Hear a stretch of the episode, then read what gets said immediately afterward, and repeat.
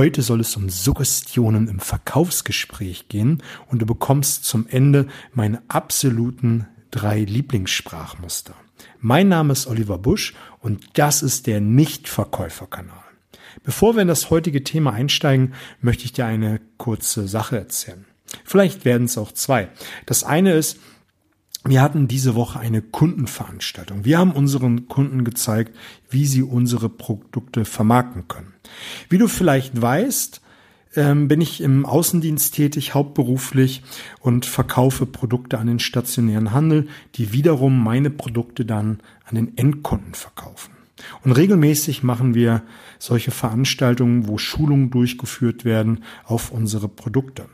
Warum erzähle ich dir das? Es gibt nämlich zwei Learnings daraus. Das erste ist, du hilfst deinem Kunden dein Produkt durchzuvermarkten.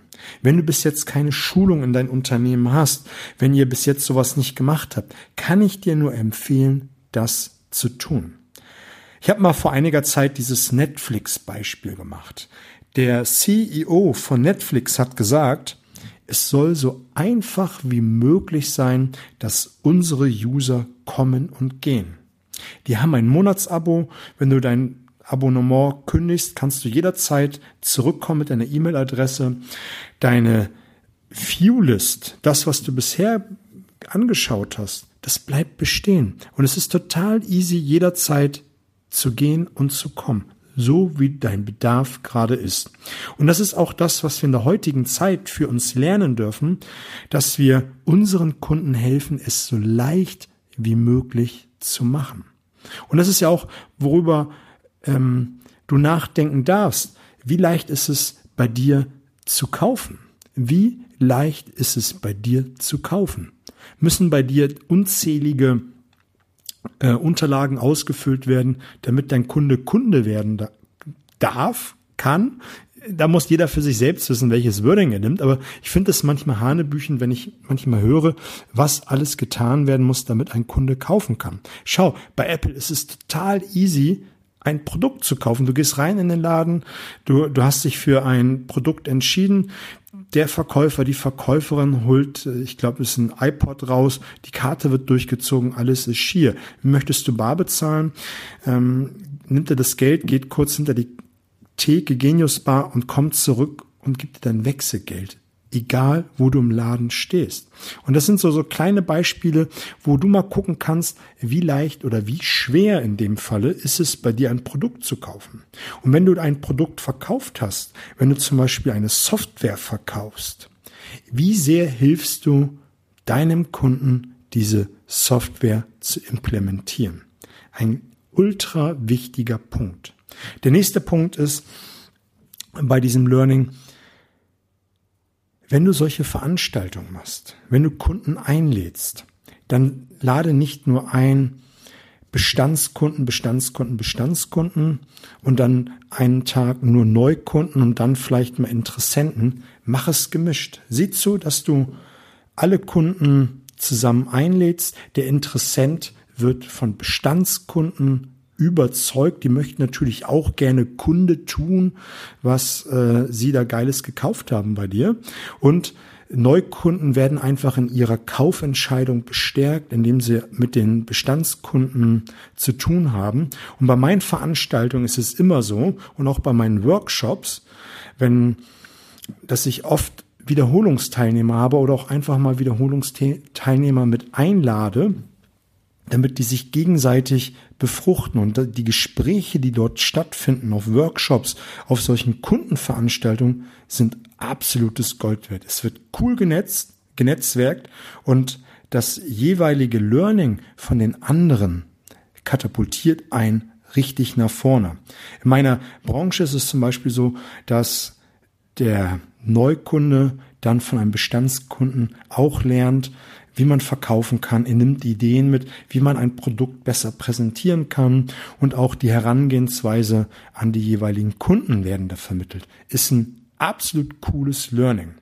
Ja, das zweite habe ich eben schon so erwähnt, Workshops. Ich gebe jetzt am Wochenende einen Workshop, einen geschlossenen Workshop, zehn Teilnehmer und das sind auch letztendlich die Workshops, die ich ab Juni jedes äh, ersten, erstes Wochenende in Hamburg anbiete, sind in, in, immer anderthalb Tage stark. Und da geht es um die Themen Mindset, Geisteshaltung, welche Einstellung darf ich haben, wenn ich Akquise betreibe? Welche Einstellung muss ich haben, wenn ich mit Kunden zu tun habe? Und letztendlich, wie ich in die Gedankenwelt des Kunden einsteige und auch wirklich das erfasse, was ihm wichtig ist und auch seine Sprache spreche, um dann das zu präsentieren, was er braucht, um dir dann letztendlich ein Ja zu geben. Wenn dich das interessiert, schreib mir einfach eine Mail, folg mir auf Instagram, da kriegst du immer wieder neue Infos. Können wir gerne zusammen. Auch diese öffentlichen Workshops äh, sind maximal 10, 12 Personen stark, damit man auf die individuellen Bedürfnisse eingeht. Jetzt diese zehn Teilnehmer, die haben mich gebucht und dort gehen wir auf deren Fallbeispiele ein. Die bringen Beispiele mit und dort ähm, werden wir das behandeln. Aber lass uns jetzt mal von meiner Wochenstory zu dem heutigen Thema kommen. Vielleicht hast du schon bei der Eingangsformulierung Formulierung gedacht, hey, was will der jetzt mit äh, Suggestionen? Eventuell hast du auch gesagt, ey, das ist ja ultra manipulativ Suggestionen und das im Verkaufsüberzeugungsgespräch. Eventuell hast du auch gedacht, passt das irgendwie miteinander zusammen? Der Nichtverkäufer sich in die Gedankenwelt des Kunden einlassen und ähm, dann jetzt mit Sprachmustern zu kommen. Ich möchte dem gleich etwas vorwegschicken. Vielleicht kennst du dieses abgenutzte Beispiel. Ein Messer kann man zum Fleischschneiden benutzen. Du kannst es aber auch benutzen, um jemanden zu töten, zu verletzen, was auch immer. Genauso ist es mit Sprachmustern. Richtig angewendet sind sie ein Geburtshelfer. Ein Geburtshelfer, dass dein Kunde die richtige Entscheidung trifft. Da du den Podcast hörst und dich weiterentwickeln willst, gehe ich davon aus, dass du mit einem guten Mindset, mit einer guten Gesinnung deinen Kunden gegenüber trittst und auch ein cooles Produkt hast. Wenn du jetzt so ein Pushy-Mann bist, dann schalte ab, dann will ich dich nicht in meinen Podcast haben. Aber wenn du mit einer guten Grundeinstellung es ehrlich, empathisch mit deinem Kunden meinst, ist so ein Sprachmuster ein Geburtshelfer. Sie helfen, dein Kunden die richtige Entscheidung zu treffen, nämlich dein Produkt zu kaufen. Und letztendlich kriegst du hier immer wieder wie heute Strategien von mir, die es dir einfacher und entspannter zu verkaufen, zu überzeugen. Du kannst natürlich anders sein wie der Kunde, du kannst eine andere äh, Sprachmuster verwenden, du kannst dich in einen anderen kinästhetischen Kanal äh, bewegen. Du kannst äh, statt sehr global, sehr detailorientiert sprechen, also auf einer ganz anderen Wellenlänge. Dann hast du wahrscheinlich einen viel höheren Energieverbrauch, als wenn du es dir einfach machst, indem du die gleiche Sprache benutzt wie dein Gegenüber und auch das eine oder andere Sprachmuster, um den Kunden in die richtige Richtung zu lenken. Und ich möchte den Pushis noch sagen an dieser Stelle, wenn man so einer ist, das mag eine Zeit lang gut gehen. Du magst vielleicht ein, zwei Jahre gute Kohle verdienen. Aber ich glaube an Karma. Auf irgendeiner Art und Weise kommt es in dein Leben zurück. Und das zweite ist, du wirst eine mega hohe Stornoquote haben, einen ungeheuren schlechten Leumund, weil das spricht sie herum, wenn da jemand kommt und du jetzt nicht Müller-Schulze-Meier heißt, das ist der, der einen über den Tisch zieht, mit dem darfst du keine Geschäfte machen. Und jede Branche, da ist jeder Spruch schnell rum, es ist wie ein Lauffeuer und ähm, das ist nicht cool. So viel dazu. Also lass uns mal einsteigen. Grundsätzliches zu Suggestionen. Suggestionen kommen von Sugere, heißt so viel wie von unten herantragen. Also, dass du direkt mit dem Unterbewusstsein sprichst. Im Vorfeld zu dieser Episode und ich mir das ein oder andere notiert habe, ist mir einer meiner absoluten Lieblingsfilme Inception in den Sinn gekommen. Wenn du ihn nicht kennst, kurz zur Handlung, darum geht's, dass sie äh, die Schauspieler mit einer Maschine in die Träume des Menschen einsteigen können, während er schläft und dort in den Traum eine Idee, einen Gedanken platzieren. Und je unwirklicher für den Gegenüber für das Zielobjekt die Idee ist, desto viel tiefer müssen sie in die Träume einsteigen, mehrere Schichten in den Träumen, um dann letztendlich die Idee zu platzieren. Und das ist auch im übertragenen Sinne das Konzept von Sprachmustern, dass du ins Unterbewusstsein reingehst und ähm, dort deine Ideen platzierst. Ich finde es insgesamt ein ultra spannendes Thema, diese Sprachmuster. Sie werden nämlich auf allen Ebenen sowieso angewandt. Da kannst du dich gar nicht gegen wehren. Politiker machen das. Politiker sind richtig gut. Und ein Paradebeispiel ist Christian Lindner. Christian Lindner ist für mich einer der Meister im Frame setzen, also einen Rahmen. Es gibt ein ultra cooles Video auf YouTube, da ist er an einer Uni und ähm, hat mit Gegnern zu tun und er macht es am Anfang ziemlich geschickt. Er setzt den Gegnern einen Rahmen, in die die sich äh, bewegen sollen. Und das ganze Auditorium ist dann ruhig, bis auf so ein paar Spinner, die es einfach nicht wahrhaben wollen oder nicht verstanden haben an dieser Stelle. Und jedes Mal, wenn die Spinner wieder laut wurden, hat Christian Lindner nur den Rahmen nochmal erwähnt und das ganze Auditorium war auf der Seite von Christian Lindner. Absolut cool.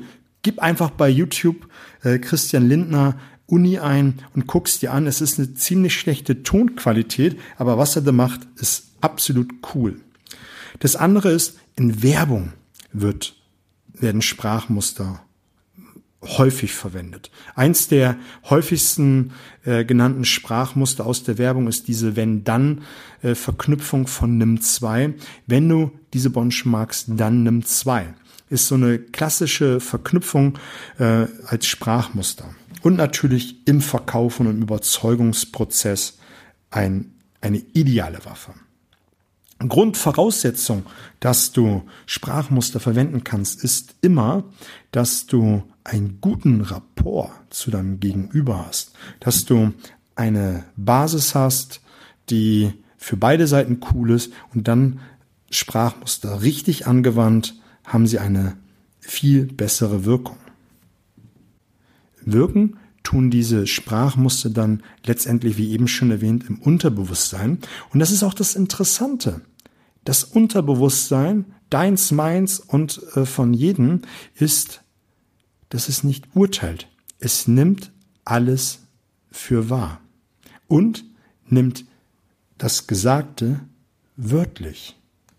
Deswegen ist es ja auch so wichtig, dass du mit deinem Gegenüber, und das kann auch ein Sprachmuster sein, dass du zielgerichtet formulierst. Das heißt, ich möchte ein Beispiel geben. Ich habe einen dreijährigen Sohn und als er ein wenig kleiner war, als er so zwei war und die Welt entdeckt hat und, ähm, äh, und mit anderthalb angefangen hat zu laufen, haben wir uns diszipliniert, mit ihm so zu reden, wie wir es gerne haben möchten. Im Verkaufsgespräch fällt es mir total leicht nach 20 Jahren Übung, 10 Jahre Kalterquise, 10 Jahre Business to Business. Aber mit meinem Sohn, man meint es immer gut und am Anfang habe ich immer gesagt, als er laufen gelernt hat, nicht hinfallen, nicht hinfallen. Was hört er? Hinfallen. Sage das, was du möchtest. Bleib stehen, geh schön gerade, halt es fest, geh direkt äh, zum Tisch und halt dich dort fest. Sage deinem Kunden, was du willst. Genauso wie, dass das Unterbewusstsein kein und Nein nicht und nicht äh, hört. Es überhört es. Wenn ich jetzt sagen würde, ähm, denk nicht an Elefanten, worauf ein, äh, ein Schimpanse sitzt und Ziehharmonika spielt. Und während er keine Ziehharmonika auf den Nicht-Elefanten Ziehharmonika spielt, raucht er keine Zigarette. Bei dir ploppen die Bilder auf, genauso wie bei mir, und ich muss innerlich schmunzeln, weil es immer funktioniert. Du musst es einmal denken, dass es nicht geht. Und sage deinem Kunden, was du willst. Wenn du ein, ein Produkt verkaufst, heißt es nicht, da gehen Sie kein Risiko ein, sondern wenn Sie unser Produkt kaufen, dann sind Sie auf der sicheren Seite.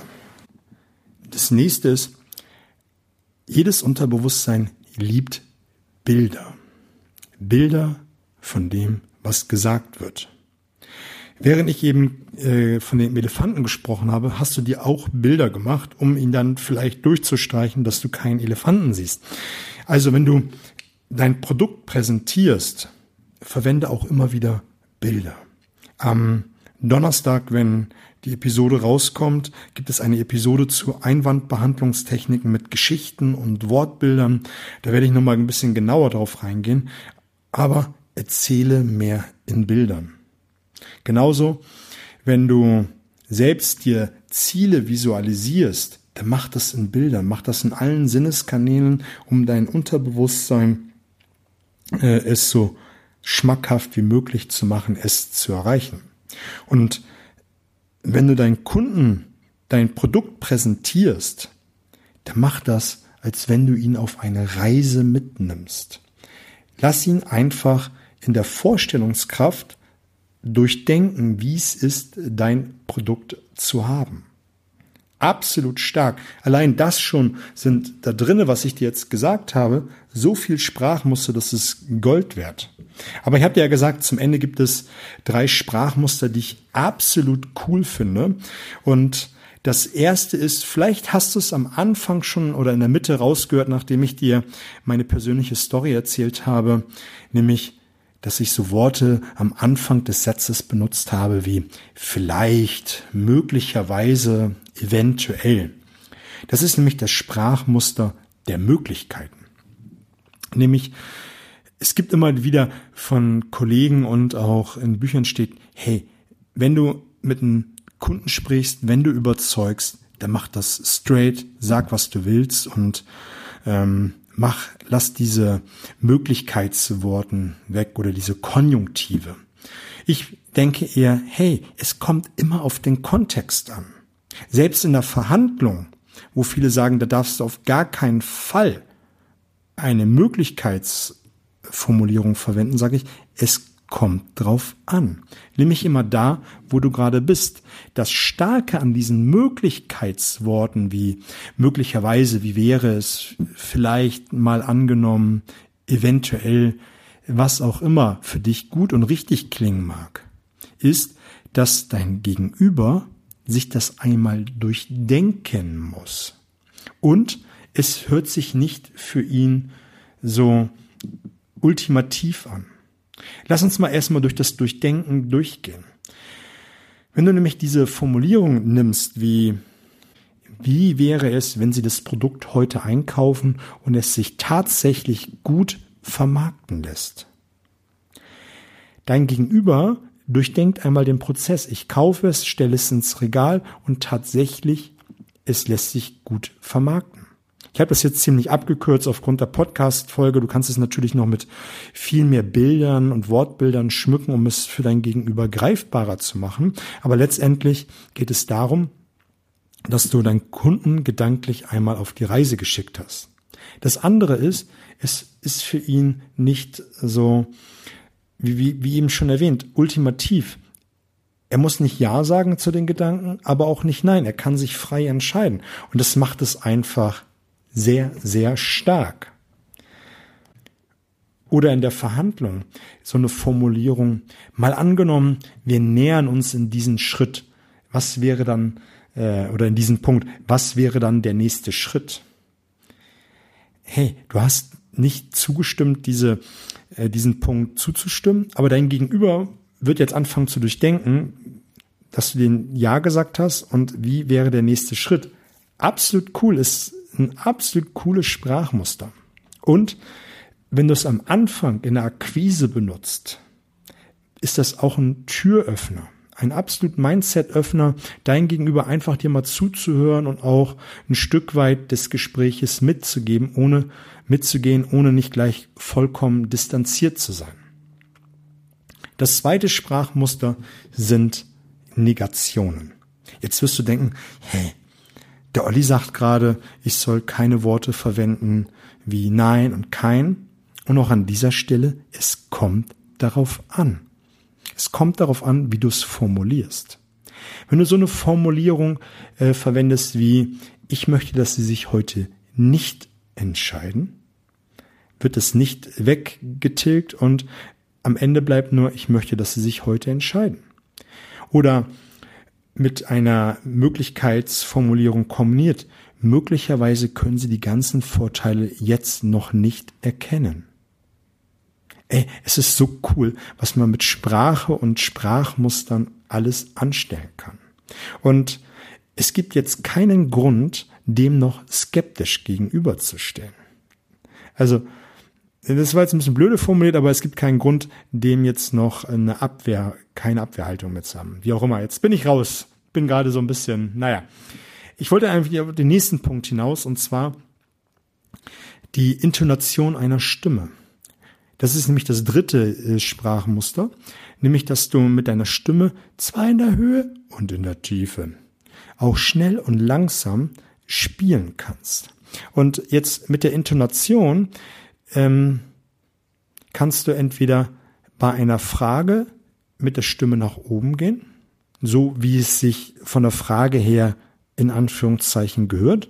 Du kannst sie auch gleichbleibend äh, aussprechen wie eine Aussage oder du gehst am Ende mit der Stimme bewusst nach unten. Und dann wird diese Frage wie ein Befehl wahrgenommen. Und wenn du jetzt die Frage stellst nach einem ähm, Kauf und das mit am Ende nach unten gehst, hat das eine viel tiefere Wirkung. Und wenn du jetzt zum Beispiel wie so eine Negation benutzt, ich möchte, dass sie sich heute nicht entscheiden. Ne? Also, du gehst am Ende runter und entscheiden, heute entscheiden. Du kannst auch von der Betonung, dass heute eine Idee tiefer sprechen und das Entscheiden auch heute entscheiden. Ja? Also, dass du beides bewusst mit der Stimme ein wenig markierst. Kommt aus dem NLP. Man muss es echt üben. Und das ist auch das, was wir bei den Workshops immer wieder machen. Üben, üben, üben der Stimme und auch die richtige Formulierung. Ja, das ist auch eine Übung, die du machen kannst im Auto. Nimm dir einfach fünf Minuten mal tagtäglich Zeit, um bewusst mit der Stimme am Ende des Satzes nach unten zu gehen. Jetzt mache ich es dir ein wenig sehr demonstrativ äh, vor, aber das ist eine Sache, die absolut stark ist. Ja, das war eine absolut starke Folge. Es war eine Menge, Menge Content drinne. Du hast bekommen meine drei Lieblingssprachmuster, nämlich die Möglichkeiten, die Negation und kein Sprachmuster als solches, sondern eher, wie du mit deiner Stimme arbeiten kannst. Und du kannst auch mit der Stimme im Verkaufsgespräch sehr, sehr streicheln. Wir haben gesprochen über das Unterbewusstsein, dass wir in Bildern sprechen, dass wir zielgerichtet kommunizieren, nämlich das, was wir wollen vom Gegenüber und nicht, das wir nicht wollen. Da darf man auf seiner Sprache sehr achten. Und ich habe dir von meiner Wochenstory erzählt. So, das soll es an dieser Stelle auch gewesen sein. Ich würde mich freuen an dieser Stelle, wenn du diesen Kanal fünf Sterne bei iTunes gibst und ihn weiterempfiehlst, damit möglichst viele Menschen davon profitieren können. Ich wünsche dir fette Beute, alles Gute.